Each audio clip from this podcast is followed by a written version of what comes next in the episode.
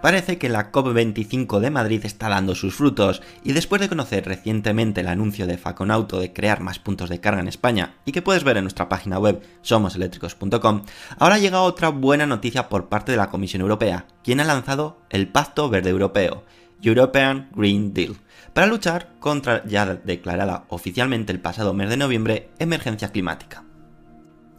El objetivo de este Europe Green Deal es que Europa tenga una economía limpia, con cero emisiones y proteger nuestro hábitat natural para mejorar el bienestar de las personas, de las empresas y que tome liderazgo en la acción climática en todo el planeta. El principal objetivo de este plan pasa por garantizar el cumplimiento de las normativas establecidas en cuanto a emisiones, para lo que se mantendrá alerta y revisará dicha normativa en junio de 2021, esperando que para aquel entonces Europa se haya encaminado hacia un 2025 sin emisiones. Se trata de una hoja de ruta inicial de las políticas y medidas clave que la Comisión Europea espera tomar para combatir el cambio climático, impulsando el uso eficiente de los recursos que abarcan a todos los sectores de la economía y tiene especial hincapié en aquellos que producen más emisiones, como el transporte, la energía o la industria. La comisión ya avisa que irá actualizándose conforme evolucionen las necesidades y se formulen las respuestas políticas, e indica que va a crear un fondo de transición justa para las regiones más dependientes de la combustión de fósiles de hasta 100.000 millones de euros, lo cual concluye diciendo que nadie puede quedar atrás. Después de conocer varias medidas a lo largo del tiempo con el objetivo común de reducir las emisiones, aplicando medidas a coches y furgonetas ligeras, así como también para los camiones para 2030, la Comisión Europea viene con fuerza para garantizar el cumplimiento de ellas, con un escrupuloso seguimiento.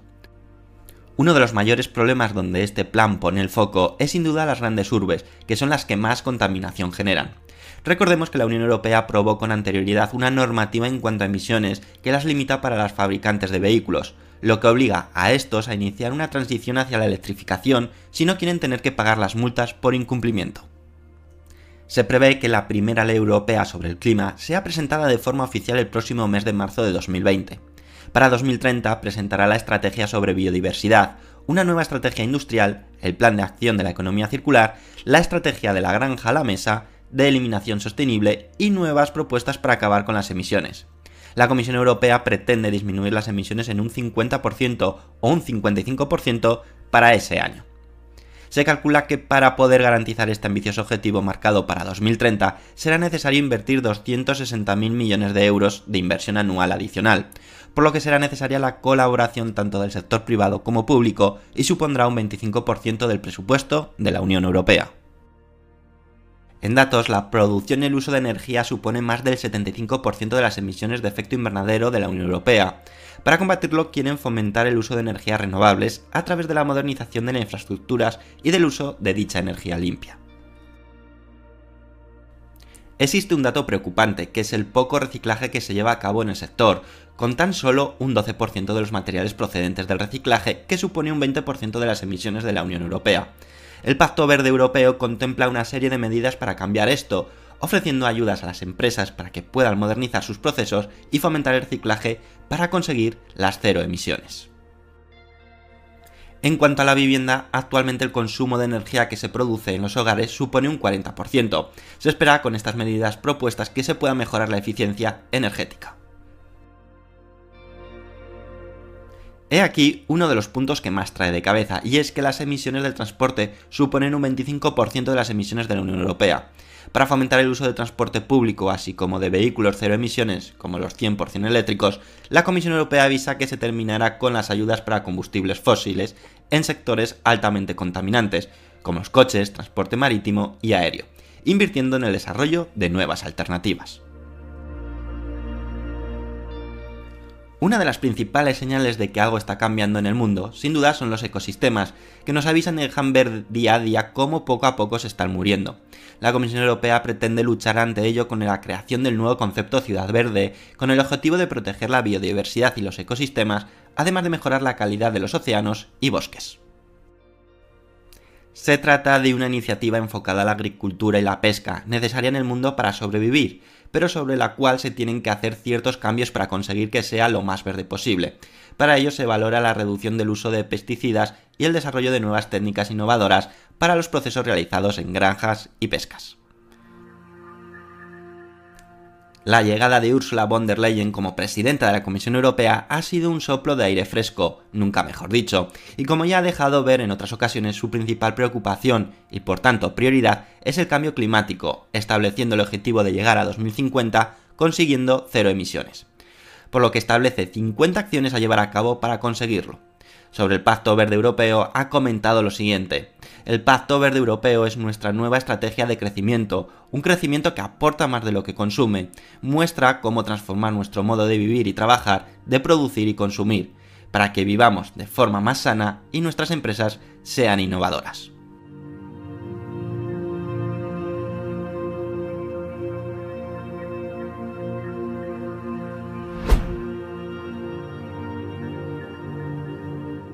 Los océanos representan más del 70% de la superficie terrestre y albergan el 97% del agua que existe en el planeta. Debido al gran volumen que ocupan, alrededor del 99% del volumen terrestre total, estas grandes masas de agua salada representan el hogar de miles de especies vegetales, animales, bacterias y de otros microorganismos. Asimismo, son una importante fuente de recursos naturales, energía, alimento, minerales, etc.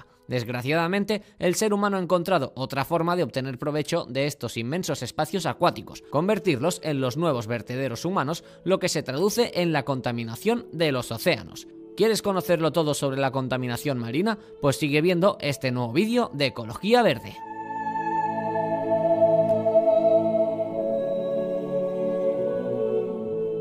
¿Qué es la contaminación marina? La contaminación marina es el resultado de la contaminación de los océanos. Hasta la década de los 70 se tenía la creencia popular de que debido a la gran cantidad de agua que hay en los océanos, esta tenía la capacidad de diluir todos los contaminantes sin generar consecuencias en el medio. Durante esos años se vertieron a los mares toda clase de químicos, aguas residuales sin tratamiento e incluso residuos radioactivos, con la esperanza de que desaparecieran en el profundo azul. Sin embargo, lejos de diluirse, estos contaminantes se han ido acumulando tanto en el agua como en las cadenas tróficas y, además, han conseguido distribuirse por todo el planeta, llegando a lugares donde la actividad humana no está tan presente, como la fosa de las Marianas o la Antártida.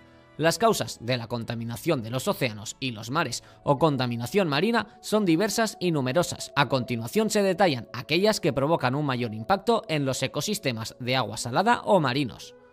Plaguicidas y herbicidas aunque principalmente se usan en tierra, pueden llegar a los mares a través de los ríos y aguas subterráneas. Pueden disminuir la población de fitoplancton, algas y plantas marinas provocando una disminución en el oxígeno disuelto en agua. Fertilizantes y detergentes. Ambos provocan el enriquecimiento en nutrientes de las aguas, eutrofización, pues mayoritariamente están compuestos de nitrógeno, fertilizantes y detergentes. Productos químicos. En el océano pueden encontrarse toda clase de químicos como resultado de vertidos intencionados o del transporte desde los continentes y las costas. Este abanico se extiende desde metales pesados y residuos radiactivos procedentes de las industrias hasta medicamentos, drogas y hormonas entre otros. Hidrocarburos llegan al océano a través de vertidos, del drenaje de las aguas continentales o por otras actividades humanas, barcos de pesca, lanchas, cruceros, etc.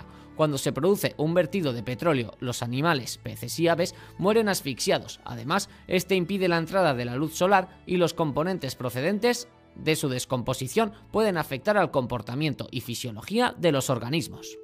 Plásticos y microplásticos, uno de los elementos más contaminantes del planeta. Los plásticos pueden provocar heridas, malformaciones y amputaciones en los animales al quedar enganchados en algunas partes del cuerpo. Consecuencias de la contaminación marina. Las consecuencias de la contaminación son muy diversas y ya se están dejando notar. Las islas de plástico. Como resultado de la contaminación plástica han surgido islas hechas totalmente de plástico la eutrofización y la falta de oxígeno. Debido a la proliferación de las algas, el oxígeno disuelto en el agua se agota, por lo que casi ningún organismo puede sobrevivir en esas condiciones de anoxia. Acidificación de los océanos. Por otro lado, las industrias contribuyen doblemente a la contaminación oceánica, no solo con los residuos que generan, sino también con las emisiones de gases de efecto invernadero que están provocando una acidificación de nuestros océanos. Pérdida de biodiversidad. Por último, hay que señalar como una de las peores consecuencias de la contaminación marina la pérdida de biodiversidad, ya que al final todos estos agentes plásticos, químicos, metales y procesos eutrofización, acidificación afectan negativamente a la vida marina. Como reflexión final cabe destacar la necesidad de crear una conciencia general de la conservación de los océanos y considerarlos no como nuestros vertederos, sino como fuentes de salud y bienestar. Y hasta aquí este vídeo de Ecología Verde sobre la contaminación marina. Si quieres seguir aprendiendo con nosotros no olvides suscribirte y regálanos un like si este vídeo te ha gustado. ¡Hasta la próxima!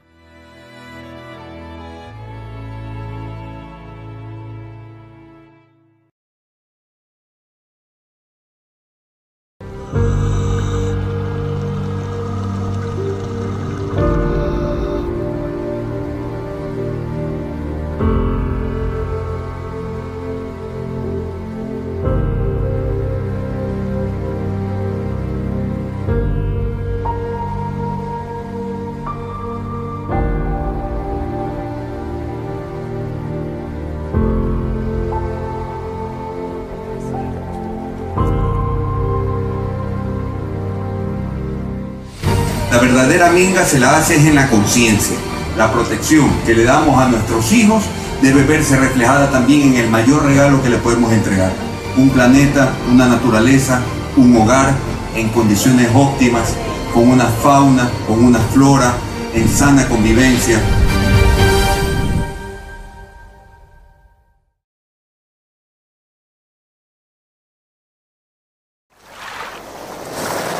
Ya con ustedes, Azul Sostenible. Un espacio de diálogo sobre la importancia del océano para Ecuador, relacionado a la conservación y el uso sostenible de sus recursos. Bienvenidos.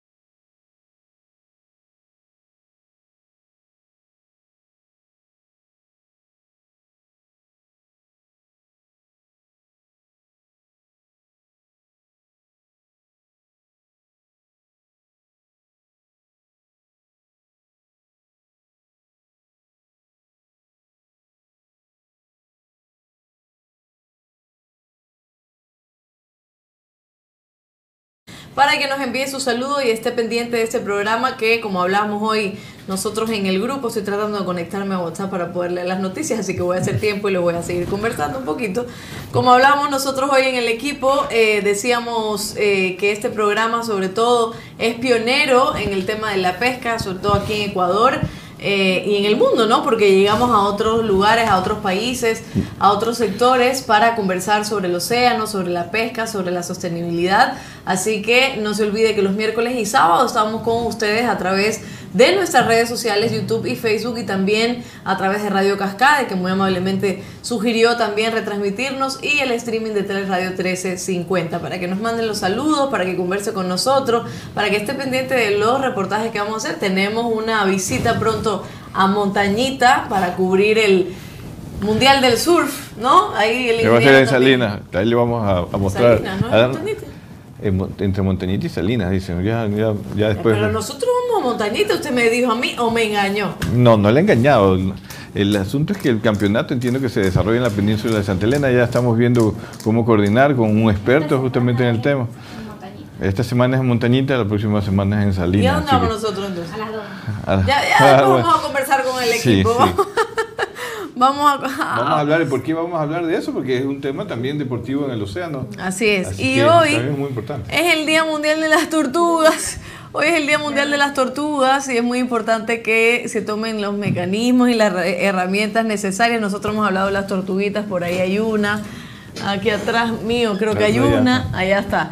Este, y hemos hablado de la conservación también de las tortugas, de cómo nosotros los seres humanos tenemos que trabajar en función de ello. Cómo los pescadores contribuyen a devolverlas vivas, cómo las expertas, como nos te habló también aquí sobre todos los mecanismos para solucionar cualquier impacto negativo en una de las poblaciones también más importantes de los océanos, que son las tortugas marinas. Hemos hablado con un experto también de- del grupo Will Light, eh, que también nos explicó todo el cuidado que se hace de los nichos de las tortugas aquí en las playas de Ecuador, sobre cómo la cuidan, cómo recomendar a, los turistas evitar hacer daño a, esa- esos sitios de, de anidación. Así que hay que cubrir toda la cadena de la, de, de la población de tortugas para protegerlas desde que nacen hasta que están en el mar. Así es, y vamos ahora entonces con nuestro primer se- segmento Noticias desde el mar.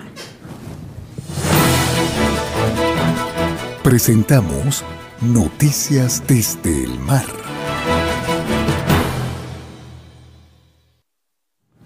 La Comisión del Atún del Océano Índico no logró alcanzar un compromiso adecuado para evitar la sobrepesca de atún de aleta amarilla, ya que los miembros no pudieron ponerse de acuerdo. La reunión anual terminó el viernes 11 de junio, después de una sesión de 13 horas. Esto no es lo mismo de, la reunión que usted estaba. No, esta es la reunión del Océano Índico, donde también hay una comisión como la CIA, Ah, pero así al para el. Pacífico.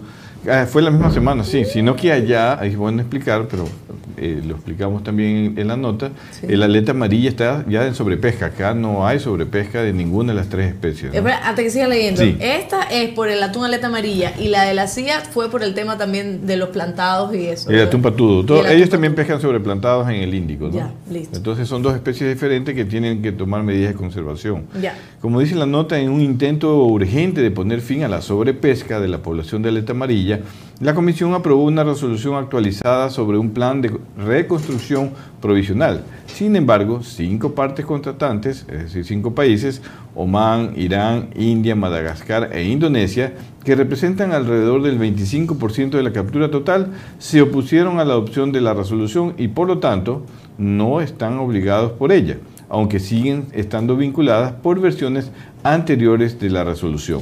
WWF dijo que es decepcionante que muchos países están comenzando a utilizar el derecho de objeción como una cuestión de conveniencia por no estar de acuerdo con las reglas que permitirán el fin de la sobrepesca de atún aleta amarilla.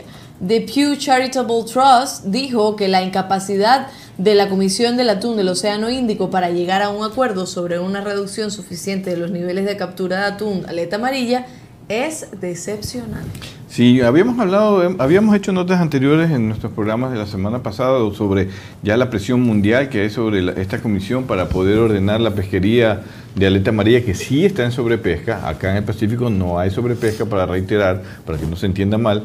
Pero inclusive Tunacons, que nosotros también somos parte, eh, enviamos unas cartas a los comisionados para que se adopten medidas justamente que ayude a regular y a tener un plan de reconstrucción de la población de aleta amarilla. Ojalá que la Comisión del Índico eh, tome la decisión el próximo año. En el caso de la Comisión del Atún de este lado sí tenemos una reunión en agosto, está bastante avanzado los, los acuerdos. Aquí hay mayor probabilidad de que existan medidas de conservación para los próximos tres años, pero acá no hay sobrepesca, esa es la gran diferencia. Perfecto, y entre otras noticias, que es una, uno de los puntos también que vamos a tratar hoy, es que eh, recogen más de media tonelada de basura y desecho en las costas de Manta. Esta noticia también yo la vi en las redes sociales la semana pasada y ahora vamos a ver eh, qué fue lo que sucedió y cómo fue y de qué se trata. Muy bien.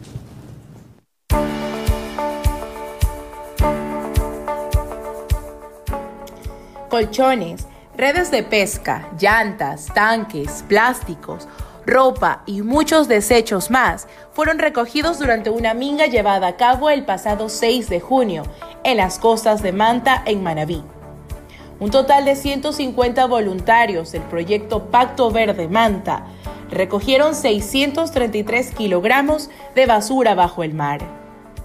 En todo el mundo, la mayoría de los desechos de la actividad humana van a parar a los mares, donde tardan miles de años en descomponerse, ya que actualmente solo el 9% de los residuos plásticos se recicla. De acuerdo con el alcalde de Manta, Agustín Intriago, el fin de este proyecto es que la gente conozca lo que está ocurriendo con la basura y cómo afecta al ecosistema marino, que es tan necesario para nuestro planeta. Además aseguró que el proyecto continuará con fuerza por la lucha contra la contaminación de la ciudad, sumando esfuerzos de quienes quieran unirse para asegurar un futuro sostenible de Manta y el de sus nuevas generaciones.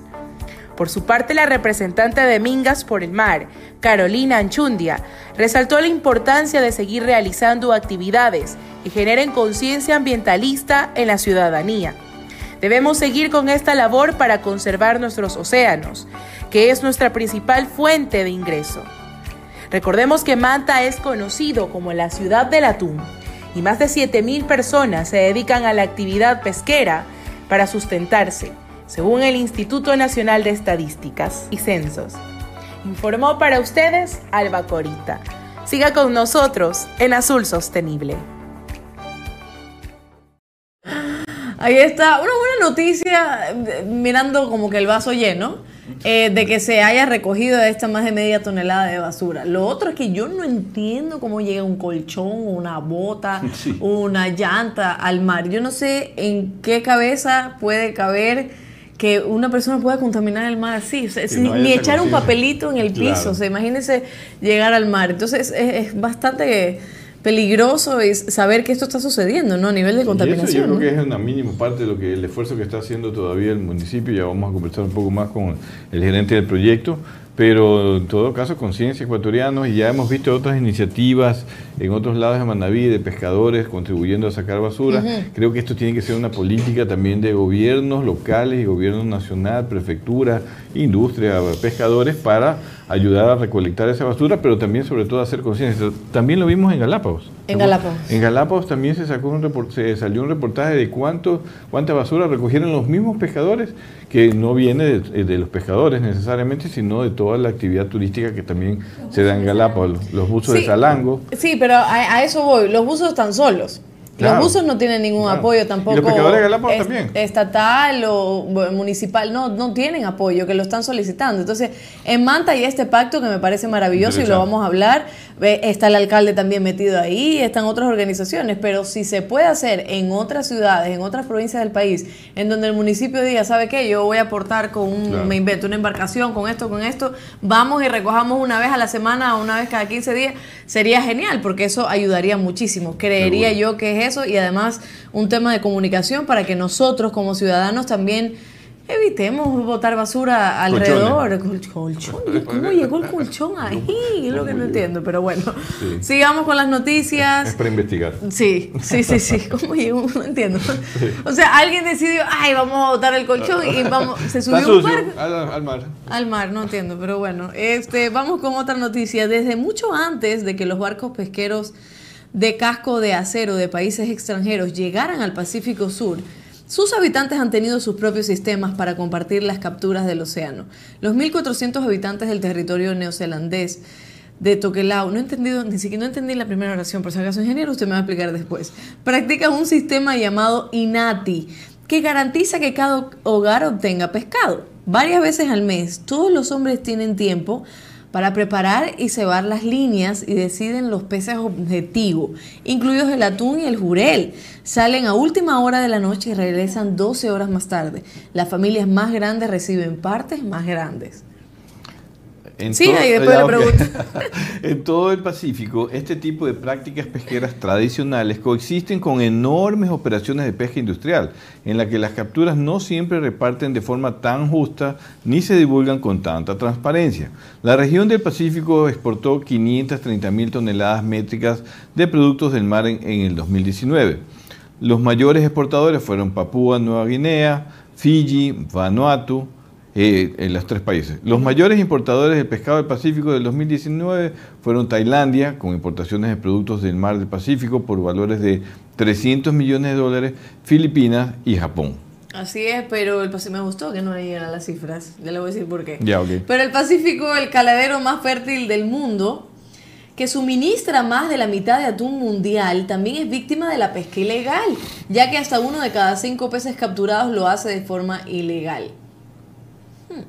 A principios de este año, China declaró que había prohibido a sus flotas la captura de calamares en los océanos Atlántico y Pacífico durante tres meses para ayudar a la recuperación de las poblaciones. El periódico estatal Global Times informó, de que, informó que la medida ponía de relieve la imagen de China como potencia pesquera responsable y supone un hito en la participación de China en la gestión marítima internacional.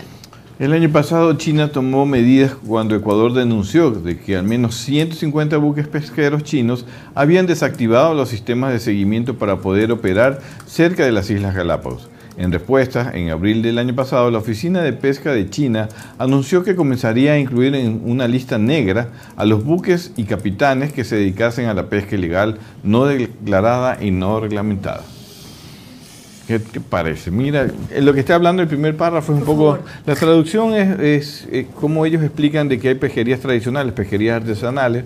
eh, hacen una descripción inicial de la, la pesquería que se da en Nueva Zelanda. Hay un, hay un, hay un eh, territorio neozelandés, Tokelau, que practica un sistema llamado INATI y la verdad es que eso hasta, Ya, allá, hasta allá no he llegado en, en mis estudios. Barcos pesqueros de casco de acero. Claro, los Primero, barcos ¿qué es pesqueros industriales son, los Ya. cascos, los cascos son la, eh, con los que son construidos los barcos. Ya, entonces, lo que dice es que con estos barcos los habitantes han tenido los propios sistemas para compartir las capturas. Entonces ellos van, capturan toneladas de peces y van y lo distribuyen en las familias. Claro, pero es un sistema regional, local. Ellos Ah. dicen, comparan con lo que eh, está ocurriendo ya en el Pacífico central y occidental, no de este lado del Pacífico, de que ya hay buques eh, gigantescos industriales de flotas asiáticas, entre esos China, Indonesia y otros países, que están capturando eh, grandes cantidades de, especies de atunes, de burel, que ya para ellos, para estas eh, comunidades locales de Nueva Zelanda que nos explican, pues ya es una competencia un poco desleal, más aún si no hay transparencia, si, hay- si no se cumplen con, los, con, los- con las reglas internacionales que están comprometidos todos los países y bueno, señalan nuevamente a China que tiene una gran responsabilidad porque tiene su derecho de tener una flota grande, no, nadie niega eso, pero asimismo como es grande en la pesca, tiene que ser grande en los temas de responsabilidad de la pesquería que ya están dictados a través de la Convemar, a través de los acuerdos de Nueva York, a través de códigos de conductas eh, para la pesca responsable que, que recomienda FAO, y es allí donde eh, China también tiene que ser un líder y demostrar transparencia en, la- en todo el desarrollo de su pesquería en aguas internacionales, por lo tanto, pues tiene un gran compromiso que cumplir, especialmente aquí con Ecuador, ahora que eh, nuevamente la flota de calamar eh, estará por aquí nuevamente como todos los años para aprovechar ese recurso. Así que esperemos que China tome ese liderazgo también eh, junto con Ecuador, con Estados Unidos, con la Unión Europea, con Japón, que son líderes mundiales para hacer una pesca sostenible. Yo, la verdad es que Nueva Zelanda, por supuesto, está en, en otro nivel de avance Ah, sí, y, claro. y distribución y todo eso. Ojalá podamos llegar aquí, porque no me desapare no me desaparece, no me parece mal que y, e inadecuado que eh, se reparta de forma equitativa, de forma justa la pesca. El me parece genial. eh, son, son varios, varios, ari- varias aristas que hay que tomar en cuenta, no solamente la sobrepesca, sino la distribución eh, de la pesca local a, los, a las comunidades Claro. locales, de los artesanales aquí en Ecuador, en Perú. Ya hemos escuchado que siempre hay estos debates entre el sector industrial y el sector artesanal y que es muy importante que los gobiernos eh, también los tomen en cuenta para que no salgan perdiendo los, los, los, los más frágiles de la, de la pesca, que normalmente son las comunidades o los artesanales. ¿no? Perfecto, ojalá lleguemos aquí algún día. Este, vamos a, a ver un video, ¿verdad? Vamos a ver un video como pausa y al volver vamos a hablar de este proyecto Pacto Verde por el futuro de Manta para ver si otras eh, otros municipios, otras personas, otras instituciones privadas o públicas se unen a este pacto tan necesario para la naturaleza y el ecosistema marino. Ya volvemos. Quédate en sintonía. Ya volvemos con más de Azul Sostenible.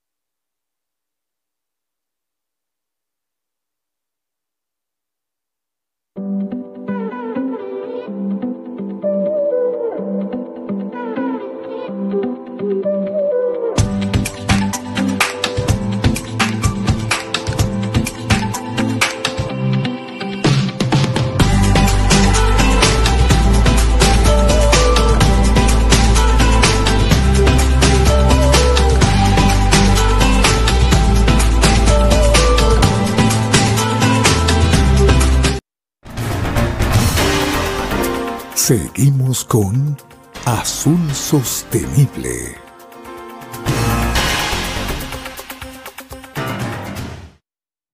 Así es, seguimos en Azul Sostenible. Estoy esperando que nos escriban, nos comenten desde dónde nos están escribiendo y desde dónde nos están viendo. Estamos en YouTube y en Facebook en vivo también y estamos en, nos retransmite Radio Cascada y el streaming de Teleradio 1350 AM, así que espero sus saludos como siempre. Ahora le vamos a dar la bienvenida a Jaime Coello, él es eh, gerente del Pacto Verde por el Futuro de Manta, este proyecto que ya veníamos hablando y, y tuvimos ahora una publicidad que va a tener un webinar sobre el Día Mundial de las Tortugas hoy a las 4 de la tarde. Jaime Coello es economista de la Pontificia Universidad Católica del Ecuador y tiene un MBA de la Universidad Internacional de La Rioja en España y tuvo también una larga trayectoria en el IES, empezando en 2014 como director provincial encargado.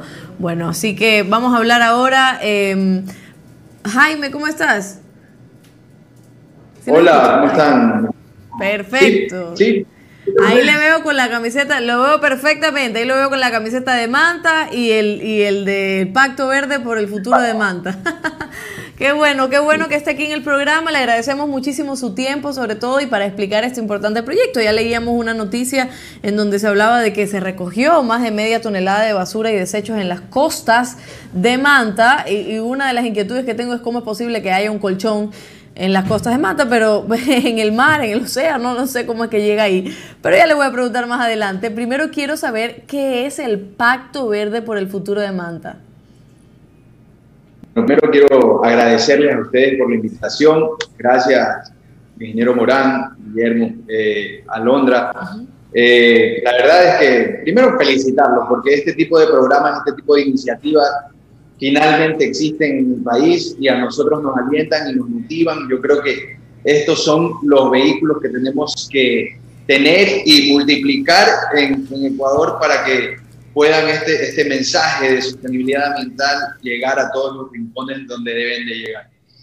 Eh, bueno, para darle respuesta a Londra, el pacto nace realmente en la cabeza de un alcalde joven, eh, yo creo que sintonizado con la, con la conciencia ambiental que tienen las nuevas generaciones y eh, nos invita a formarlo en noviembre del año pasado eh, y tiene como pilar, como objetivo fundamental eh, descontaminar la ciudad, mitigar, controlar el problema de contaminación en la ciudad de Manta, que es bastante álgido, eh, basado en tres pilares fundamentales. Uno, el tema de concientización, eh, llegar a toda la ciudadanía transversalmente para que exista conciencia ciudadana respecto a la problemática que es grave, entender que es un problema de corresponsabilidad, de que no tenemos que señalar con el dedo a otros actores, sino buscar dentro de nosotros cuál ha sido el problema y ser parte de la solución. Por otro lado, el tema del financiamiento internacional, el acceso a créditos verdes, porque la solución definitiva, que no va a ser en uno o dos años, sino en una hoja de ruta que está alineada a los ODS de las Naciones Unidas, al plan de ordenamiento territorial del cantón que tiene, está programado para los próximos 15 años, eh, tiene que tener acceso a infraestructura verde y infraestructura gris, eh, por probablemente cerca de 300 millones de dólares. Hay que cambiar el modelo de, de, de, tratamientos de aguas residuales en la ciudad. Estamos dentro de todavía un modelo obsoleto y una serie de, de situaciones que implican sostenibilidad ambiental en la ciudad. Y finalmente, eh, fortalecer todo lo que es el marco legal, el marco jurídico eh, respecto a la competencia ambiental eh, en este sentido. Entonces nosotros en eso estamos trabajando también articuladamente con el gobierno provincial y con el Ministerio de Ambiente. Entonces básicamente esos tres pilares fundamentales nos deberían de llevar a marcar la hoja de ruta para poder tener una ciudad sostenible, una ciudad que podamos entregar a nuestras futuras generaciones y también nosotros en nuestra vejez poder vivirla y disfrutarla como en algún día lo hicieron nuestros padres y nuestros abuelos, sobre todo eh, lo que significa el perfil costero de la ciudad. Nosotros tenemos playas hermosas, bendecidas, pero lastimosamente hay eh, algunas de ellas en el centro, Tarqui, los esteros, es una pena que no puedan ten, eh, explotar todo el potencial turístico y en beneficio de la ciudad que debería de Sí, ahí, ingeniero, le hablan ¿no? el tema de la generación, porque yo, yo recién cumplí 30 años, pero me considero joven todavía. Todos Jaime, usted hablaba de que el problema es grave, la situación es grave. ¿A qué se refiere con que la situación es grave? ¿De qué se trata esta gravedad eh, en temas de contaminación, sobre todo en los mares? Bueno, el tema es grave, no se trata de contaminación de los mares, el tema es grave por, en, general, la contaminación de la ciudad, yo creo que, que tenemos nosotros, estamos en, el nivel cero todavía y hay muchísimo por hacer. Eh, desde, el, desde el boom, el crecimiento económico más o menos en la década de los 60, en la ciudad de Manta, yo creo que existió y se fue profundizando a través del tiempo una brecha entre lo que fue el crecimiento económico de la ciudad y el acompañamiento en infraestructura de, servicios básicos por parte de los diferentes gobiernos, ya sea central, local, etcétera, ¿no verdad? Y también ese crecimiento económico tuvo una incidencia en la, en la migración hacia Manta, eh, por parte del, del, interior de la provincia o de otros cantones o de otras provincias, y, hubo un desfase, ¿no verdad? Entonces, en ese desfase, hay, usted tiene eh, capacidad en la infraestructura hidrosanitaria obsoleta en algunos lados, inexistente en otros lados.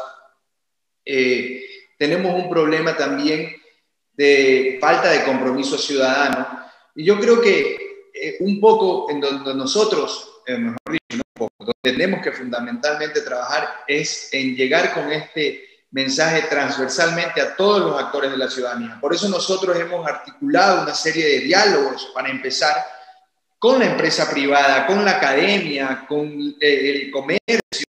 Estamos hablando con una serie de gremios, eh, ONGs, multilaterales, eh, gobierno a todos los niveles, para poder nosotros escribir esta, esta hoja de ruta. Y como decía y veía en las notas de ustedes al comienzo, usted, usted lo dijo, ojalá que se sumen. Nosotros necesariamente tenemos que sumar a esta iniciativa al gobierno provincial, al municipio de Montecristi, al municipio de Jaramijó, porque estamos hermanados. Y, y, y, este problema que llega en, en algunos casos a través de las cuencas hidrográficas o los cauces de los ríos que son efímeros, no tienen realmente eh, mayor caudal, eh, pero tienen desfogues de, aguas residuales, no, no, no, no conocen estos delímites territoriales. Entonces, lo que empieza en Montecristi igual va terminando nuestro perfil costero. Entonces, tenemos que hacer un trabajo articulado e integral.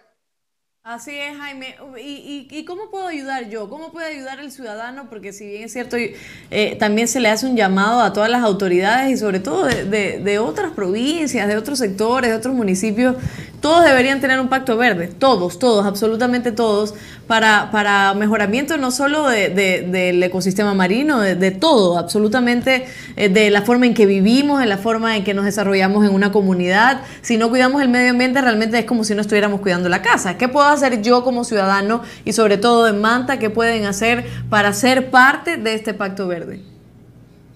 Bueno, nosotros lo, que, lo primero que debemos hacer como ciudadanos es empezar desde nuestra casa, analizarnos como decía Agustín el día de la minga, o sea, la, la, la, primera minga que debería existir es la que tenemos en nuestra conciencia. Entonces, y, y, entender qué es lo que hacemos mal, empezar por reciclar, empezar por desconectar las cosas eh, en los aparatos eléctricos cuando no los utilizamos en nuestros hogares, empezar por entender qué tipo de, de, de, consumo estamos haciendo. Y no necesariamente, eh, yo siempre le digo a la gente, no te tienes que volver vegano, no tienes que volver eh, eh, dejar de consumir, eh, yo qué sé, sin, sin, ser despectivo con nadie, andar en alpargatas y coger un moño, no, no, o sea, es simplemente ser responsable ambientalmente. Y eso es fundamental. Nosotros, por ejemplo, en la ciudad de Manta tenemos programas como el de Manta Recicla, Manta Reverdece, Manta Animalista, donde se ha hecho un montón de cosas en atenciones a la fauna, a fauna urbana, en el programa de Manta Animalista, eh, atenciones veterinarias, caninas, felinas, eh, y ser responsable y cohabitar con la naturaleza de una manera más responsable. En el tema de Manta Recicla tenemos unos proyectos pilotos que los vamos a oficializar, por ejemplo, con Atunec, con la Asociación de, Embarcaciones de, Captura de Atún Industriales, las más grandes, eh, donde todo lo que ellos en su faena de pesca traen eh, como basura, ya simplemente no va al botadero, sino que ahora lo entregan al eh, municipio a través de nosotros a la asociación de recicladores más antigua de la ciudad. Y eso se transforma también en, promover económicamente a un sector deprimido. Entonces podemos articularnos nosotros de manera importante en algunos de los proyectos que estamos llevando a cabo o simplemente ser ambientalmente responsables en nuestro diario vivir. Yo creo que con eso se hace y, poquito a poco, poniendo cada uno nuestro grano de arena, vamos a lograrlo. Mire, un ejemplo es la minga que tuvimos el día, el día hace, una semana y media, este domingo, la, la minga por los océanos, y donde sacamos más de media, más de, más de media tonelada de, residuos en el océano. O sea, ese mensaje debería de calar en la sociedad, en la, en, la comunidad. Yo veía... Lo del, colchón. Sí, lo del colchón, lo de las llantas, lo eso debería calar en la sociedad. Yo veía con, ayer, les voy a contar, me, dijeron que, que, podíamos hablar. Sí, sí, sí.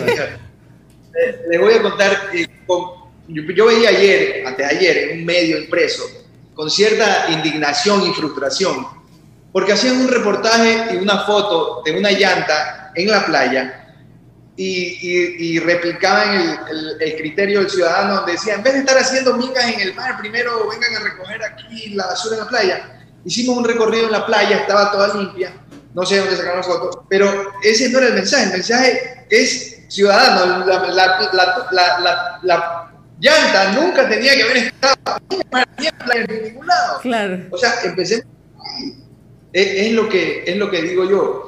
O sea, no podemos nosotros exigir cuando no damos nosotros el primer paso. O sea, eh, eh, eh, es un tema de corresponsabilidad. Por supuesto. Y el municipio no lo va a lograr, solito el gobierno central no lo va a lograr. Sí. Los industriales poner las, hacer las inversiones más grandes en sostenibilidad y las embarcaciones pero solos no lo van a lograr. Es un tema de Lo que pasa, y no sé si el ingeniero estará, estará de acuerdo conmigo, que nosotros como ciudadanos, y no solo hablo de Ecuador, sino del mundo, solo esperamos que nos den todas las soluciones del gobierno, del municipio, de las autoridades. Pero nosotros no nos encargamos también de buscar las soluciones. Cada vez que vamos a la playa vemos en toda la orilla la tarrina, la zapatilla, el sorbete. y después dice, pero mira que está contaminado, pero recoge, pues si ves, recoge también. Creo que eso es importante. La última preguntita antes de darle paso al ingeniero, ¿cómo es que llega un colchón al mar? Es lo que yo no entiendo.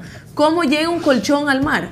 Vamos a tampoco entiendo y yo los invito, ustedes van a ser padrinos del proyecto y cuando vengan a Manta, bueno, el ingeniero es, es, local, pero Alondra, eh, los invito cuando vengan y recorramos los cauces de los ríos que tenemos. Son tres cauces, son efímeros, no tienen agua más que en el invierno.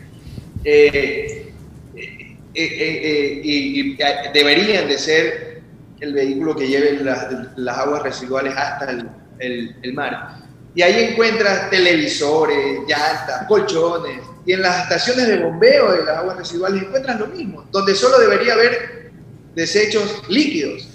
Y es una locura. Entonces, eh, eh, es, un tema de corresponsabilidad.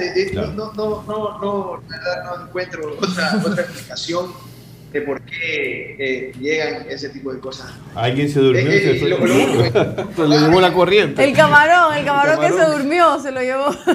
se lo llevó con colchón y todo. Los que digo a Londra de la, de la playa, estamos en una campaña con eh, un, grupo de ecologistas que se llama Ecoplayas, que tiene encargada una parte de la playa de Santa Marianita. Eh, y ellos estamos de acuerdo y vamos a potencializar el mensaje no deberían de existir basureros en la arena, en la playa.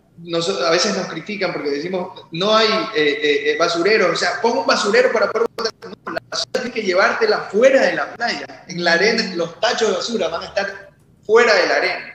Ahí tienes que llevarte la, basura.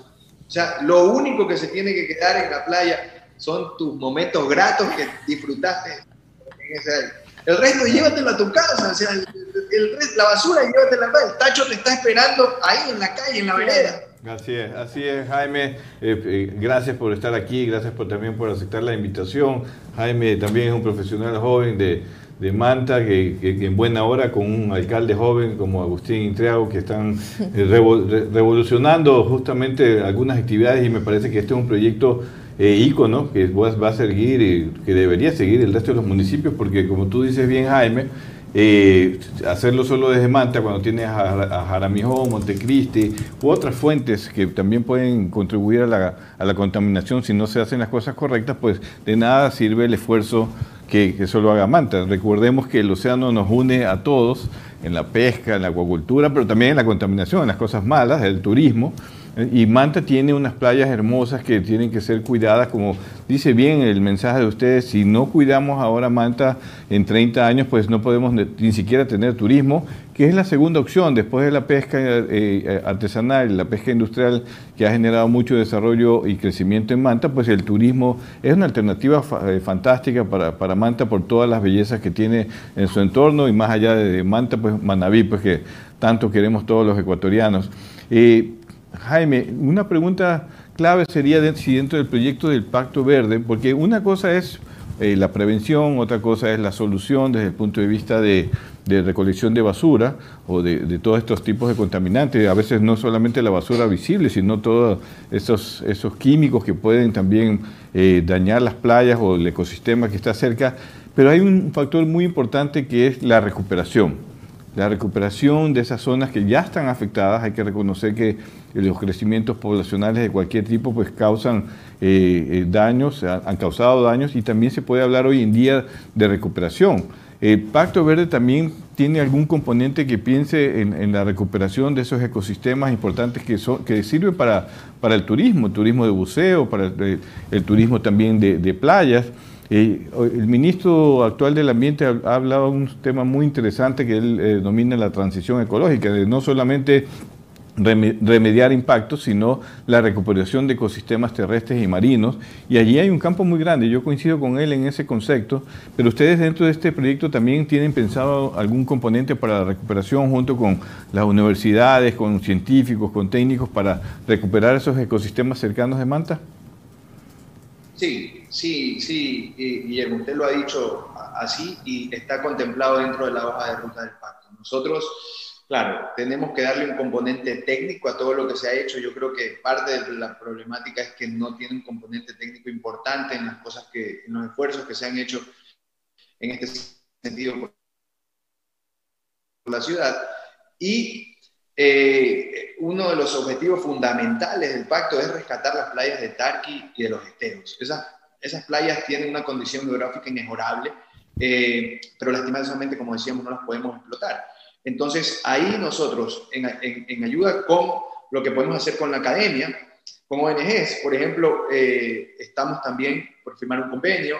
Hoy nos va a acompañar en el webinar que ustedes muy amablemente han publicitado Tarcisio Granizo, el director de WWF, y con ellos vamos a hacer un, convenio también de apoyo técnico, ¿no verdad? De acompañamiento técnico para este tipo de iniciativas.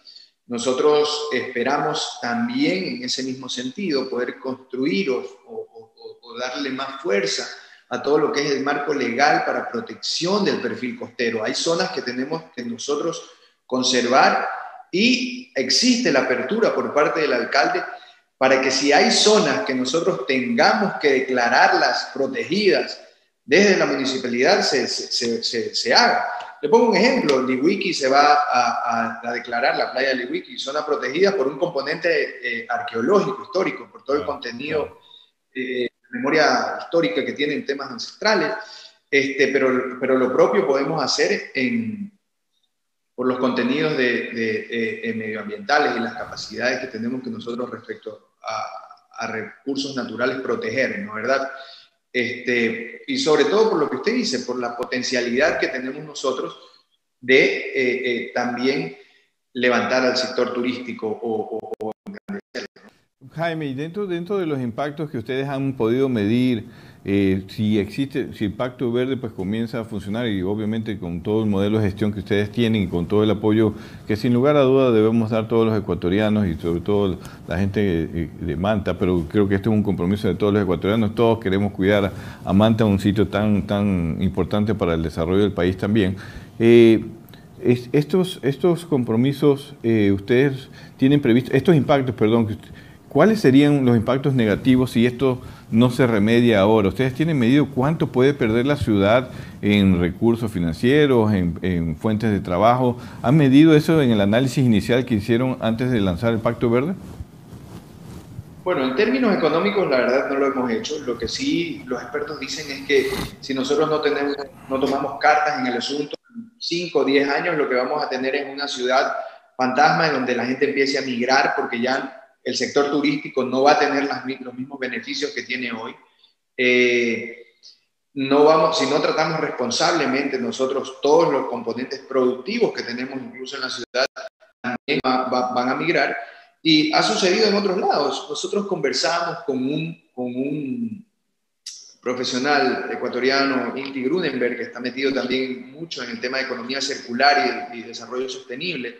Y nos decía que ya en otros países grandes ya ha, ha, sucedido algo que ellos le llaman el ecocidio, en donde ya arrasaron con todo, con todos los recursos naturales de alguna región que tuvo muchísima eh, eh, eh, potencialidad y luego simplemente van hacia el siguiente lugar. Entonces, eh, esperamos que eso no suceda en Manta. Nosotros tenemos mucha esperanza. Eh, ha sido muy bien acogido eh, el pacto por parte de la ciudadanía. Nos falta potencializar ese mensaje, pero nos falta también empoderar a la ciudadanía de que esto es de ellos. Y le pongo un ejemplo. Nosotros estamos tratando de construir una agenda ambiental con el sector industrial que tiene toda la apertura para, para, para trabajar en conjunto. Nosotros vamos, y esto también es una decisión del alcalde, hacia la creación de un fondo ambiental, un fondo ambiental que pueda financiar todas las políticas públicas de la hoja de ruta para 20, 30 años de la ciudad en el tema de sostenibilidad ambiental. Un fondo ambiental que esté financiado no solo públicamente, sino también de manera privada, eh, a través de todos los actores que también se benefician de, la ciudad, ¿no verdad? Eh, y ya existe, ¿no verdad? estamos quizás para otros objetivos, por ejemplo, Fondagua en Quito tiene 20 años, este, y, su objetivo es preservar eh, las fuentes de agua de, Quito y los cantones aledaños. Eh, lo propio está el Fondo de, de, Preservación de las Cuencas del Río Daule. Nosotros necesitaríamos un fondo que tenga eh, un objetivo diferente, la preservación del perfil costero, que es nuestra mayor fuente de riqueza, y eh, eh, remediación de los cauces de los ríos. Yo creo que, yo creo dentro que... de lagunar están muy afectados. Eso, eso, es muy importante porque eso, eso te iba a preguntar. Justamente tenemos una iniciativa muy interesante que, está, que tiene su modelo inicial de, operación en base a, a, los primeros análisis que ustedes han hecho. El objetivo ya lo tienen muy claro, en mi opinión eh, pero los fondos, la gestión necesita fondos, recursos, la participación de todos, obviamente la, conciencia de todos, pero los, fondos normalmente, y esto ha sido una de las críticas a veces para la toma de decisiones de algunos temas ambientales, por ejemplo, eh, por ejemplo, las áreas marinas protegidas que se crean eh, con documentos, con documentos técnicos muy bien hechos, con profesionales que hacen sus mejores recomendaciones y, bueno, y vemos áreas marinas protegidas que tienen problemas eh, que no tenían antes de ser áreas marinas protegidas porque no hay control, porque no hay monitoreo, no hay financiamiento, no hay investigación, porque no solamente crear el área marina protegida, sino estudiar esos ecosistemas para seguir cuidándolos de cualquier impacto eh, del ser humano. Y qué bueno que se vaya a crear el, fondo, el fondo ambiental para este proyecto, el Pacto Verde, y ojalá pues que inclusive a nivel provincial, este, este proyecto también tiene apoyo del Consejo Provincial de Manabí, porque ahí pues, sería mucho más fuerte. Sí, sí, sí. Eh, cabe mencionar ahí lo que, lo que dice ingeniero, el fondo va a ser incluso, esperamos nosotros, sea manejado a través de un fideicomiso, lo que le permita un largo plazo eh, eh, poder tenerlo y también le dé un mayor atractivo para todos quienes pudieran ser aportantes. Incluso en ese sentido, también yo tengo que agradecer toda la colaboración que ha tenido el proyecto por parte de el prefecto de, la provincia. Él, en diferentes programas que tenemos, por ejemplo, Manta Reverdece, siempre nos están eh, proveyendo eh, de, especies arbóreas, se, se, han sumado también a la iniciativa y esperemos también el día de mañana sean también parte de este fondo ambiental con, su, con, sus aportes económicos, ¿no verdad? Porque e, es, justamente tenemos que hacer causa común todos, y usted lo dijo muy bien. O sea, y usted conoce eh, de primera mano el territorio, y, sin, integrar al Consejo Provincial, sin integrar a, a, Montecristi y a Jaramijó, eh, no podríamos tener una solución integral del, problema. Y respecto a lo que dijo del financiamiento, es así. Nosotros, eh, como alcaldía, se ha avanzado bastante nosotros tenemos ya, eh, falta simplemente la firma del Ministerio de Finanzas avalando para, entiendo yo, para, como garantía para, para, para, poder acceder a un crédito que esté preaprobado por el Exim Bank para el tema del emisario submarino y la planta de tratamiento de aguas residuales, lo que permitiría salir completo de, de lagunas de oxidación, de las lagunas de tratamiento de aguas residuales, que nos hemos dado cuenta que las condiciones geográficas de la ciudad no permiten que funcione eh, correctamente. Sí, eso vi, eso vi que es un proyecto muy interesante, en buena hora. Ojalá que se logre, se logre el financiamiento para tener esas, ese, esquema que ustedes tienen de eh, eh, arrojar los desechos más lejos de, las zonas costeras, eh, si bien hay que, inclusive todo eso debe tener un tratamiento previo y también tener cuidado que, como dice Londra, no caigan los colchones, no se duerma nadie en el colchón y se lo lleve la corriente como el camarón, y que esto es una responsabilidad de todos, son mensajes importantes. A partir de los 30 años en adelante, para que le, expliquemos esto a Londra, que me habló de generación, esto desde los 30 años en adelante, como acaba de cumplir 30 años, entonces tiene que estar incluido en el club, mi querida Londra. No, el club suyo no, yo digo del alcalde de Mata, del ah, gerente, claro, Jaime, pero no, no, el suyo no, pues ingeniero, y eso es, otro, eso es otra cosa. Ah, Jaime, gracias por estar en este programa, ojalá podamos visitarlo allá en Manta pronto. Yo creo que sí, yo creo que sí, porque las cosas van bien. Así que eh, muchísimas gracias por estar en el programa y sobre todo por, por eh, ser parte de este proyecto y este pacto verde por el futuro de Manta tan necesario y ojalá lo repliquen, vuelvo y repito, en otros municipios. Los que están por lo menos los vecinos, Jaramijó, claro, Montecristi, porque sobre todo. sin eso eh, realmente un esfuerzo de Manta solamente eh, no, no ayuda a generar el objetivo, ¿no? Así es, y un saludo para, para el alcalde, ahí le dice que lo saludamos, ¿ya? Un abrazo a Agustín Entreado. Muchísimas gracias a ustedes, desde ya son padrinos del proyecto. Encantado. Esperamos que pronto hagamos un programa desde acá con Agustín y todos, comiendo un ceviche frente al mar probablemente, y, y, y, y también nos ayuden a llegar este, llevar este mensaje a todos los, rincones del país. Apruebo, apruebo esa invitación, sobre todo por el tema del ceviche, si hay una tonga por ahí, perfecto, un encebolladito, toda la comida de pero, pero ceviche sin marisco, sin hierbita, a una temperatura de 20, de 20 grados. No, pues 20 grados caliente, pues. Caliente, no, entonces bien frío, bien frío. Viendo, eh, 5 grados, tiene que ser... Eh, eh, nos pide primero todos los, detalles. Yo, yo soy medio... Yo soy media exquisita, Jaime, ¿qué le puedo decir? Prácticamente, prácticamente ecuatoriana, ya, ya debería de comer ceviche de todo tipo. Camotillo, camotillo le hacemos comer. Ay, camotillo, camotillo, rico, camotillo. Va a comer ceviche Muchas gracias, Jaime, cuídate mucho. Y seguiremos adelante y cuenta con nosotros en cualquier noticia que podamos difundir sobre Pacto Verde. Ya somos socios y gracias por la invitación. Gracias, mil gracias Un fuerte abrazo. Un fuerte abrazo. Así es, y no se vaya todavía porque después de este video seguimos con las encuestas en Twitter. Quédate en sintonía. Ya volvemos con más de Azul Sostenible.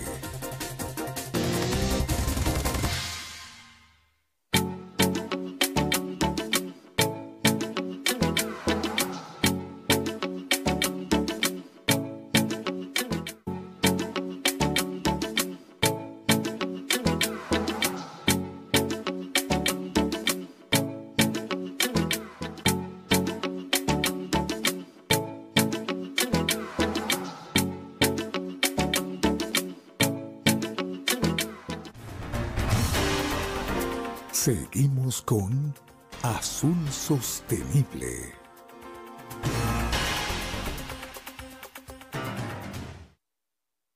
Seguimos en Azul Sostenible, vamos a la...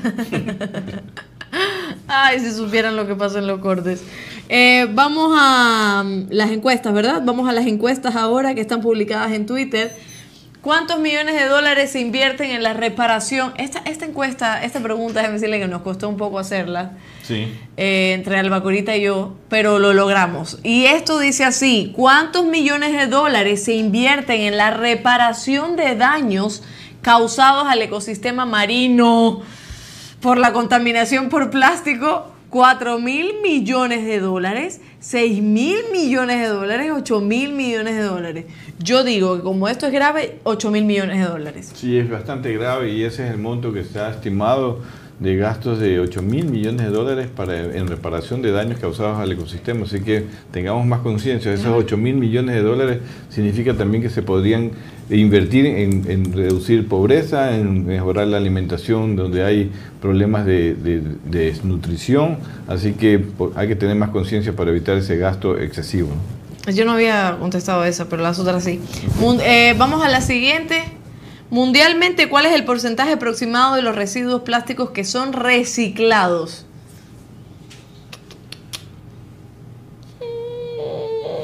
Mm, 1%. 9%. 9%.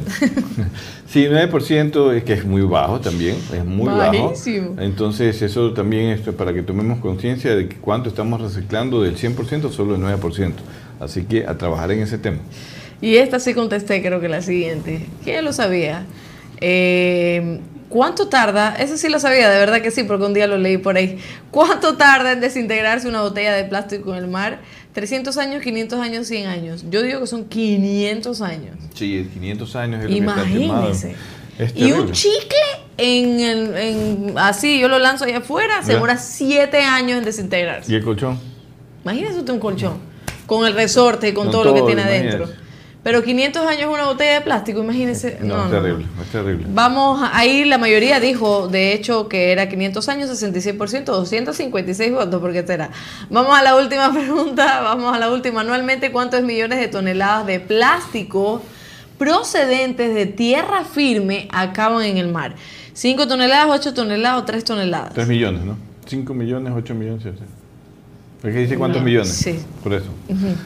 Este, ay Dios mío, no quiero decirlo, pero 8 millones. No, no, un poquito. Ah, más. 3 millones. No, 5 Ah, millones. 5 millones. 5 millones, 5 millones está estimado la, el, Ah, pero desechos. mire, muchas personas pusieron el 8 millones, Ocho millones porque, piensan todo que es muy grave. es más grave, sí, pero es 5 5 millones por lo menos y que no debe subir, por si, por, su- por si acaso. Así que tenemos que esperar que esos 5 millones en los próximos 5 años se reduzcan a 4, 3 y en 20 años, 30 años, pues no sea sino menos de un millón de Pero, a ver, son 5 millones De de, toneladas, toneladas. claro. Es horrible. De plástico y nada esto más, hay ¿no? que ver si es anual. ¿Esto es anualmente o qué? O, o- Anual, anualmente dice ahí. La. Imagina, cada año 8 millones de toneladas de plástico al mar. o sea, Claro, por eso es que se han formado estas islas de plástico, ¿no? Todo lo que hemos visto en videos y todos los documentales señalan que hasta llegamos a tener islas nuevas, pero de plástico. Eso es increíble. Yo no he desde, que, visto. desde que tú naciste, 240 millones. Dice la directora que desde que yo nací, allá por 1991, Oh. ¿cuántas toneladas? 240. 240 Millones. millones de toneladas de plástico han llegado al mar. No, no he visto eso de las islas de plástico. Claro, claro, eso está documentado. Y hay inclusive ya sistemas para eh, destruir esas islas, reciclar, en Europa sobre todo, claro, ya, ya vio, ¿no? Sí. Islas de, de gran tamaño, de Dios tamaño mío. como países. Así. ¿Y pero ¿y cómo llega a, a unirse? Porque se van, se van uniendo, se van pegando, ¿no? ¿Cuántos pececitos muertos?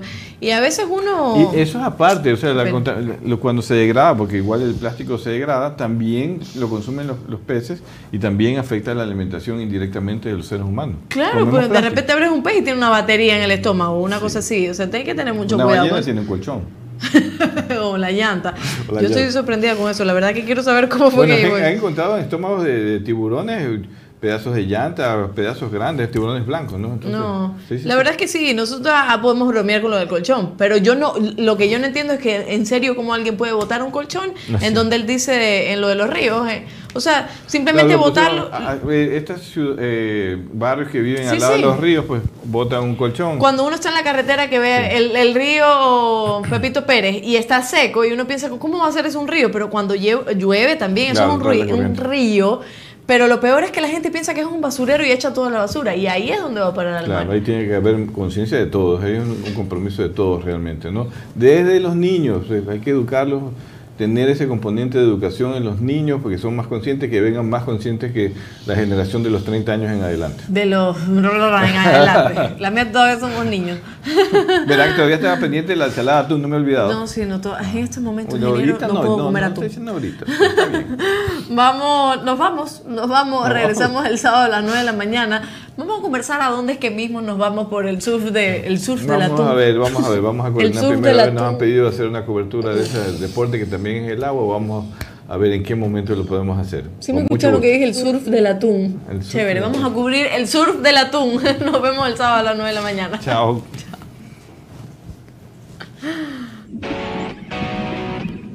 Gracias por habernos acompañado en este programa. Esperamos que te haya gustado. Encuéntranos en Facebook, Instagram o Twitter y cuéntanos qué te pareció. Hasta la próxima.